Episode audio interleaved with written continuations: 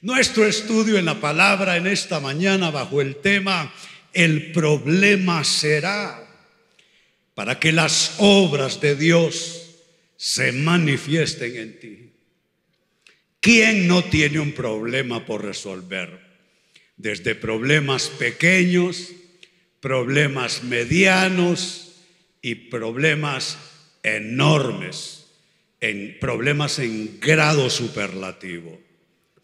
Pero sabes, porque Dios, y es un Dios vivo, está en medio de su pueblo, eso que tú llamas mi problema, eso que tú llamas mi carga, eso que tú llamas mi preocupación, eso que tú llamas mi angustia, eso que tú llamas mis miedos, eso que te cierra el camino, eso que parece ser un gran obstáculo, todo ese problema será para que las obras de Dios se manifiesten. Óyeme, y si no, si no se manifiestan en ti, en mí, en nosotros, ¿y a dónde? Si en el cielo allí no hay problemas ya toda la gloria ha sido manifestada. Dios quiere manifestar sus obras en ti y en mí. Gózate, gózate en esta mañana. Además de ser el tema, es una gran noticia. Pues dice el Evangelio de Juan capítulo 9 y vamos a concentrarnos en estos tres versículos del relato. Juan 9 versos 1 al 3.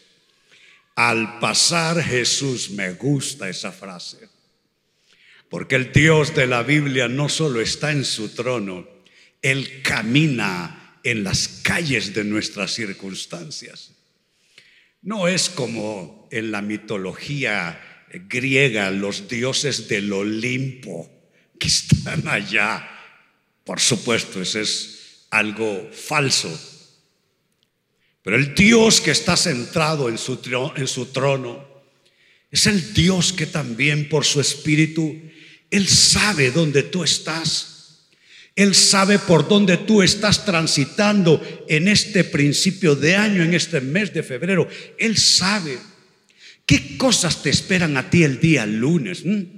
¿Qué asuntos tienes para resolver esta semana que inicia este día, día del Señor? ¿Qué cosas te esperan para el resto de este mes? Lo maravilloso es que el Dios de la Biblia es un Dios que camina con nosotros. Qué hermoso. Al pasar Jesús vio a un hombre ciego de nacimiento Qué triste, ¿no es cierto? Por eso no hay que quejarse tanto. No hay que quejarse tanto. Eh, nacer eh, de manera congénita, de, esa forma, sin poder nunca poder apreciar la luz del sol, las flores, las aves, las cosas bellas, los rostros de las personas que uno ama. No, no, no. Es mejor no quejarse. Pues bien, vi a un hombre ciego de nacimiento, verso 2.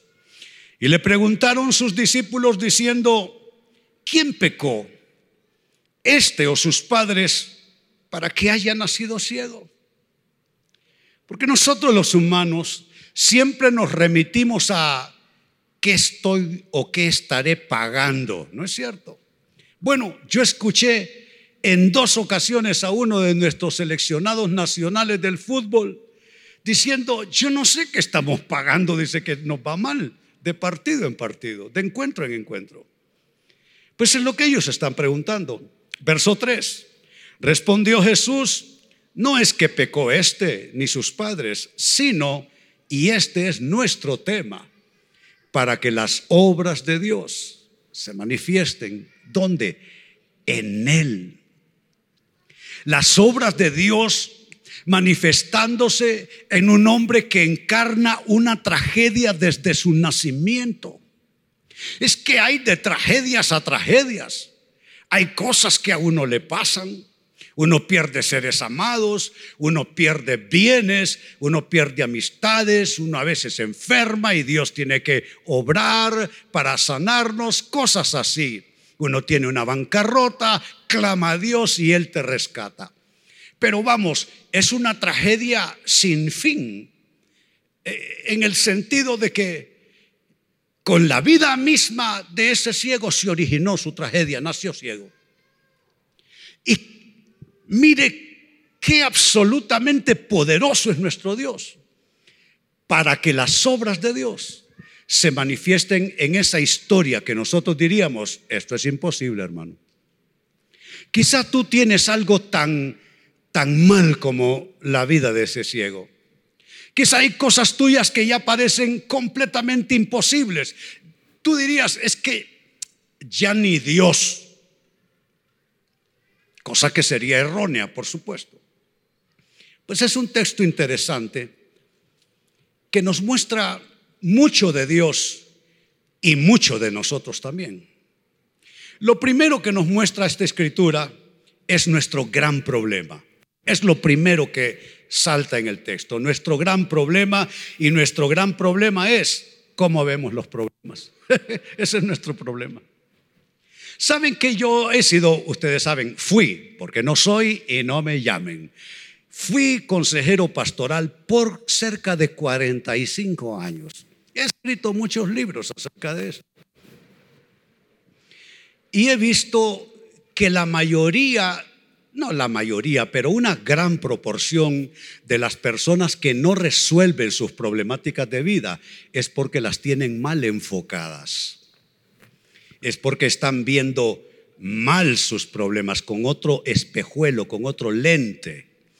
Y lo que sucede es que si tú no haces una correcta lectura de tu problemática, no podrás solucionarla, porque todo principio de solución comienza con una lectura correcta de lo que está pasando. algunos leen a base de lo que sienten emocionalmente, otros leen su problema a base del enojo que tienen, otros leen el problema a base de la conmiseración que los tiene ahogados por dentro, en fin. Ese es nuestro gran problema, cómo vemos los problemas. La gente que está alrededor de este ciego, los eh, eh, discípulos de Jesús, todos ellos, ellos miraron este problema como nosotros vemos los nuestros. Los vemos mal, no los vemos como deben ser. Y mire si esto es así, que vamos a leer de nuevo la misma escritura, solo que voy a cambiar de versión. La primera versión que leí para ustedes es la Reina Valera 60.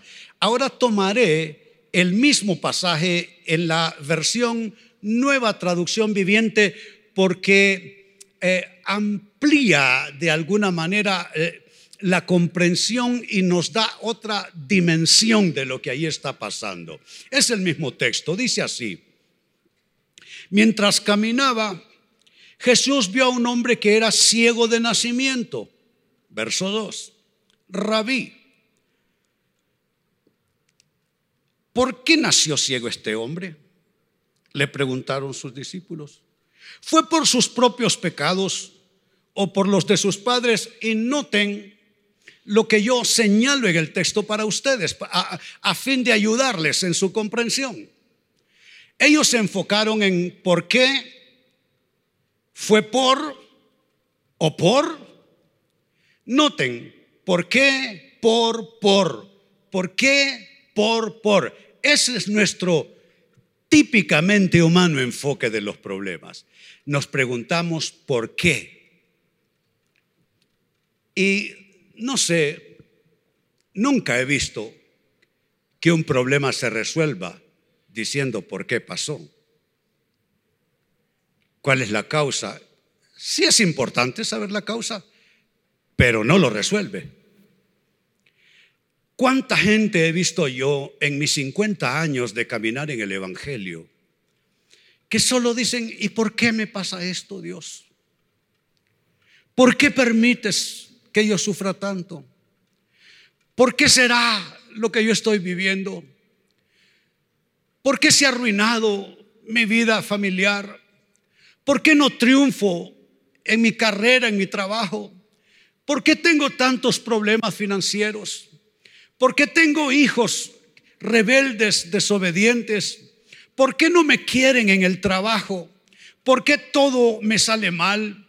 ¿Por qué a mí nadie me quiere? ¿por qué a mí nadie me ayuda? Es el enfoque nuestro y esta versión nos ayuda a identificarlo en esas cortas frases de apenas dos palabras, las tres. ¿Por qué? Fue por y o por, todas a manera de pregunta. ¿Cuál es la equivocación nuestra? La equivocación es que enfatizamos el por qué, amados hermanos, cuando nuestro enfoque debiera ser más bien de causa, uh, debiera de ser no de causa, sino de propósito. ¿Por qué es preguntar cuál es la causa? Pero hombre, preguntémonos, cuando alguien está enfermo, ¿y qué nos importa de dónde vino? De dónde vino, lo que queremos es ser sanos.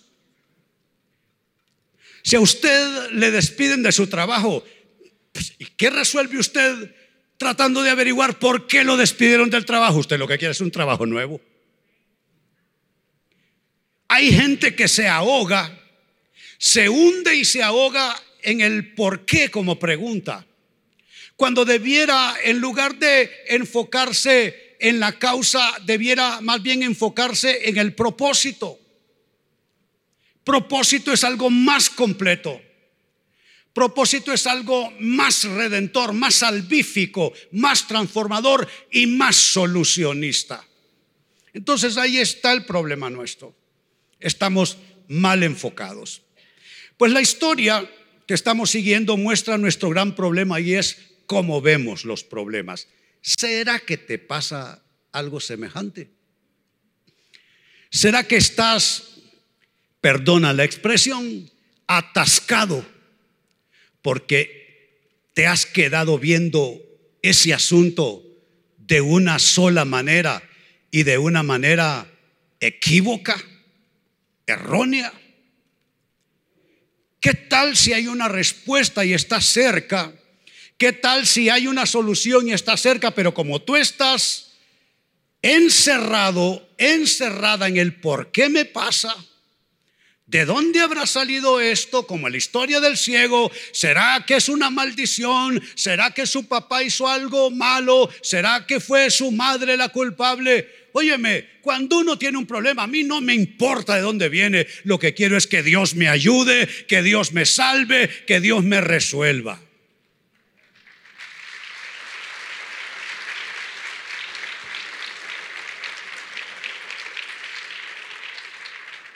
Lo segundo que nos muestra la historia es que debemos centrarnos no en el por qué, sino en el para qué, lo cual señala propósito.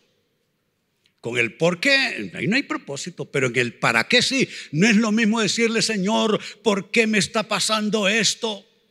Tan malo, tan desagradable, tan aflictivo, que decirle, Señor, ¿para qué estás permitiendo que yo viva esto? ¿Habrá algo que quieres decirme con esta situación? ¿Habrá algo que quieres enseñarme? ¿Habrá algo que yo debo cambiar? ¿Será que algo que debo hacer no lo estoy haciendo? Es que el para qué señala propósito y el propósito básicamente es el camino por el cual nosotros andamos. El para qué, hombre, tantas cosas. Ya ustedes conocen mi testimonio. Yo desde niño padecí unas enfermedades neuropsiquiátricas y, pues, yo fui, el único de cinco hermanos con la enfermedad. ¿Qué me importaba a mí de dónde había aparecido esa epilepsia y, y esas cosas que padecí? Lo que quería era ser sano yo no sé de dónde sale lo que a ti te pasa, pero sé que tú, al igual que yo, lo que quieres es la respuesta y la solución de Dios. ¿Cuántos quieren esto de parte de Dios?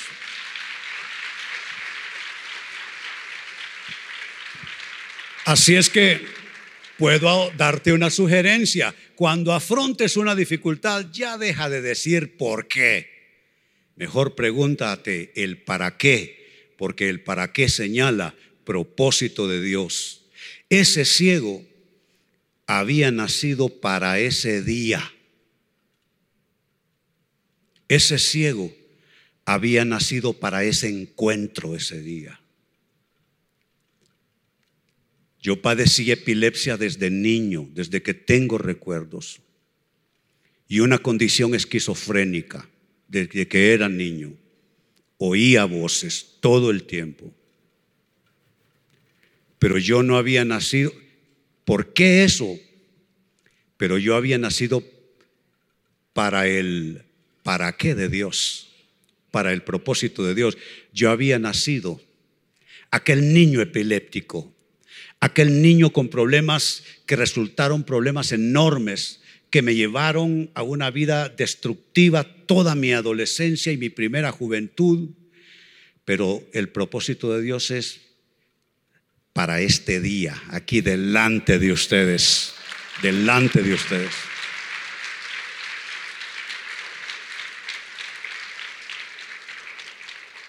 Así es que no debemos centrarnos en el por qué, sino en el para qué de Dios, porque señala a propósito. Mire cómo esa versión nos presenta el verso 3. Juan 9:3 dice, es Jesús hablando, no fue por, nótenlo, no fue por, aquellos están diciendo, ¿y, ¿y por qué? Y Jesús dice, no fue por, ni tampoco por, está aclarándoles cómo el milagro va a suceder.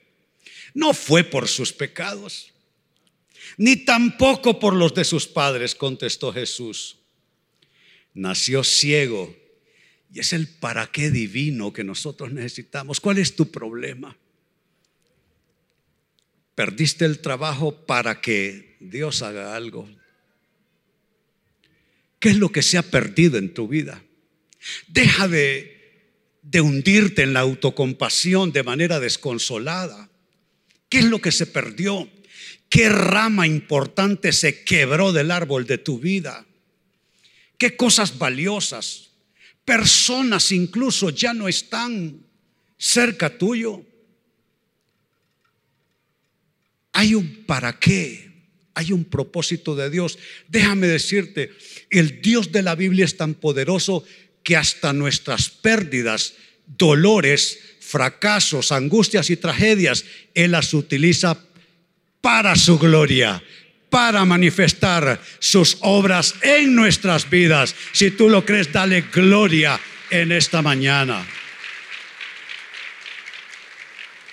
Así es que dice, no fue por sus pecados, ni tampoco por los de sus padres, contestó Jesús, nació ciego para que todos vieran el poder de Dios en él. Saben, el día viernes o sábado, no recuerdo cuál de los dos días fue, me chateó en mi WhatsApp un compañero de colegio. Nos llevamos bien. Yo sentía una gran admiración por él porque él era un tipo desenvuelto, decía cada boconada como que si estaba diciendo buenos días. El tipo se movía y tenía buena pinta y todo se movía. El tipo, todos quedábamos así cuando el tipo pasaba. Y el tipo me concedió la gracia de, de tomarme como amigo suyo. Ya era un chico tímido todo eso. Y bueno, nos hicimos amigos allá cuando estábamos en el colegio. Ha pasado una vida desde entonces me escribe y me dice, René, te escribo, ya tiempos no te escribía, siempre con el cariño de siempre vos. Y me pone ahí su, su saludo y le respondí también amablemente. Qué maravilloso, digo yo, no sé ustedes cómo lo ven, qué maravilloso es cuando, eh, ¿qué les digo? Encontramos ya ni sé por qué le estaba diciendo esto. Me...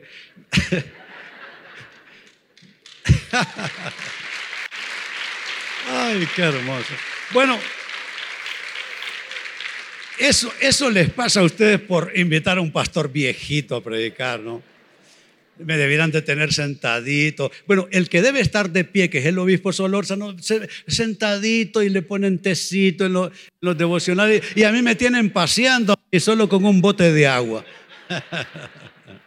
Qué lindo. A lo mejor ya al ratito conecto eso de mi amigo que lo estaba diciendo tan lindo, me salió, se llama Mario Fontecha. A la distancia te saludo, querido. Pues qué bueno. Pues dice, nació ciego para que todos vieran, ah, sí, claro, vieran el poder de Dios. Ven, no, no, no, triple. Eh,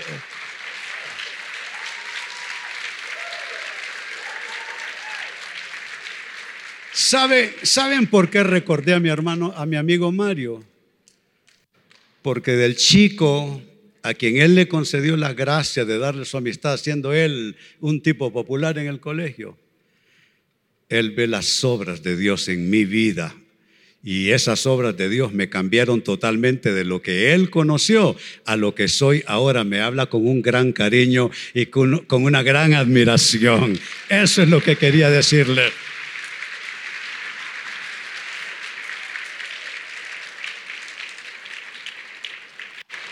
Y cierro con esto. También nos enseña la historia cómo un problema puede tornarse oportunidad para que se manifiesten las obras de Dios. ¿Cómo puede tu problemática, y te puse de fondo la problemática de un hombre que nació ciego, cómo lo tuyo, por pesado que sea, por abrumador que sea, ¿cómo se puede tornar en una oportunidad para que se manifiesten las obras de Dios en tu vida? Debes hacer lo siguiente. Desechar las interpretaciones fatalistas, supersticiosas y derrotistas. Los que están alrededor del ciego lo ven de, una manera supersticiosa. Dicen, no, aquí seguramente este niño está pagando los pecados del papá o de la mamá. ¿Cómo ves tus problemas? ¿Cómo ves tus problemas? ¿De manera fatalista, de manera supersticiosa, de manera derrotista? Tienes que cambiar ese enfoque. Tienes que romper con ese enfoque y centrarte en algo que es vital. Dios, palabra, fe. Díganlo conmigo, Dios, palabra, fe. Pero ahora díganme como si estuvieran enojados conmigo. Ah, pero o sea, el enojo de ustedes, o sea, enójense pues, porque ese enojo no me, como que no me, no me intimida. Díganmelo fuerte de verdad. Dios, palabra, fe. Dios, palabra, fe. ¿Cuántos se gozan en esto? Sí, Señor. Dios, palabra, fe. Dios, palabra, fe. Saben, no alcancé a leerlo, pero el, el hombre fue sacado de la de la ceguera de nacimiento. Te tengo una noticia. Él te sacará. Él te sacará. Él te, él te sacará, Él te sacará de ahí, Él te sacará. La ceguera no pudo retener atrapado a ese hombre y tu problema no te tendrá atrapado. Gózate porque Él te sacará de allí. Asuntos de finanzas, cuestiones de familia, proyecto de vida, trabajo, educación de los hijos, eh, empresa, todo lo que quiera, dale gloria porque Él te sacará de allí. Él te sacará de allí. Tienes una gran deuda que no puedes resolver. Tienes un problema que nadie puede resolver. ¿Qué tal si lo dices conmigo? Él me sacará de allí. Él me sacará de allí. Más fuerte. Él me sacará de allí en el nombre de Jesús. Y quiero, quiero ponerle ¿cómo le llaman? La cereza al pastel, algo así, ¿no? Hay un dicho más o menos así. Es Hebreos 11:6. Quiero que lo lean conmigo, que se lo beban, que se lo coman, que se les vaya para adentro eh, a través de sus ojos, que se implante en su espíritu. Lean conmigo Hebreos 11:6. De hecho, sin fe es imposible agradar a Dios. Todo el que desee acercarse a Dios debe creer que Él existe y que Él recompensa a los que buscan con sinceridad. La última parte, Él recompensa a los que lo buscan con sinceridad. Y ahora como un grito de guerra, Él recompensa a los que buscan con sinceridad. Y ahora puestos de pie, Él recompensa a los que buscan con autoridad. Lo dicen las mujeres.